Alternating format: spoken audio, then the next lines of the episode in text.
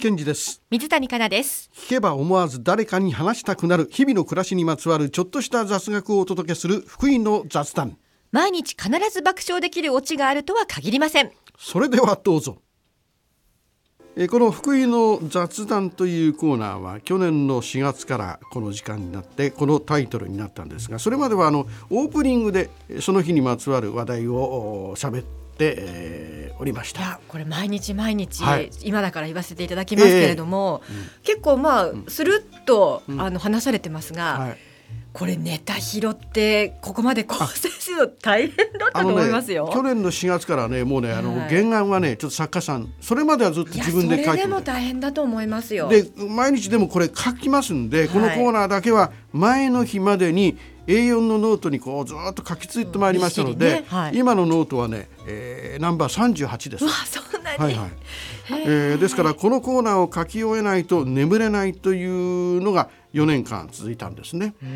であの眠れないというと番組がスタートして初めの頃はね夜中の2時くらいにね目が覚めてましたわ。はいでお酒もお一滴間あの一滴も飲まないまま寝る日々ではありましたね初期の頃は。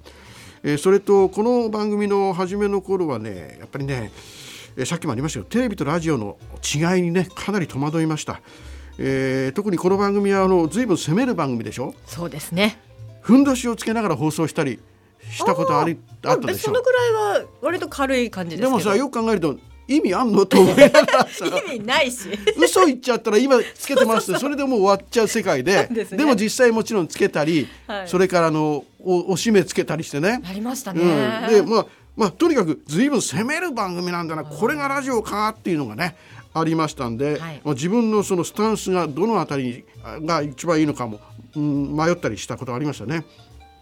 でこの番組を通して、まあ、一般このずっと私がつ伝えたかったのはね、まあ、漠然としてますがいつも皆さん優しい気持ちでいようじゃありませんかということなんですわ。はいえー特にあのフジテレビを辞めてからは人に優しく自分に優しく私モットーにして まいりましたんでね、はいえーそれをなんかニュアンスで伝えたいなとは思いました。えーでこの4年間で達成感はという質問もありましたけど達成感というとねやはりうんそれに近いものとすれば広島カープの優勝ですね。別に私の力じゃないですが優勝をみんなで祝えたという区切り感というのはできましたね。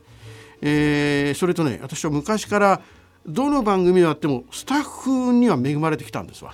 うんあのいろんな番組ありますけどでこの番組のスタッフもね実にこのやりやすいねいやいいチームワークでした。うんあったかいねスタッフで総力戦ですよ本当に。だからね対人的なストレスはゼロでしたわ。ああ、うんわかります。はい。だって普通の職場ってあるでしょうねでこの番組はないねストレスはね、はいえーそしてまあ何と言いましてももう水谷さんにはいろんなことを教えてもらいましてね ラジオはここまで喋っていいんだというのはほとんど水谷さんから学びました。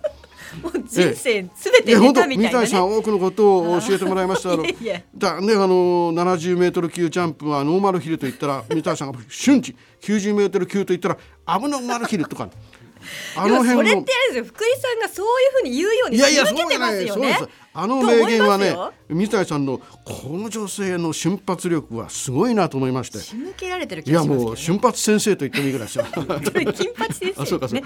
えーそしてね本音でものを言える勇気も水谷さんからもらいましたよ。そうですかえーえーまああの番組当初言ってたんですが、まあできれば水谷さんの定年の年までねいやっていたかったですね。私もそのつもりでした。えーはい。まああのこの4年間あーこの番組主体で私も生活パターンが出来上がってしまいましたのでこの後どんな感じなのか考えるとねえーねおかちょっとこう、うんうん想像がつかないんですけど。慣れるまでちょっと時間かかりそうとりあえずまあょちょっと私もゆっくりしたいと思うんですわ。ね。はい。えーえーまああのーこれまでこのコーナーはあのオチをどうしようかありきで、えー考えて喋ってきたんですが、はい。オチを全く考えないでえー喋ったのはこれが最初で最後でございます。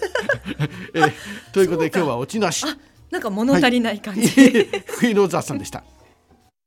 文化放送福井県ジグモ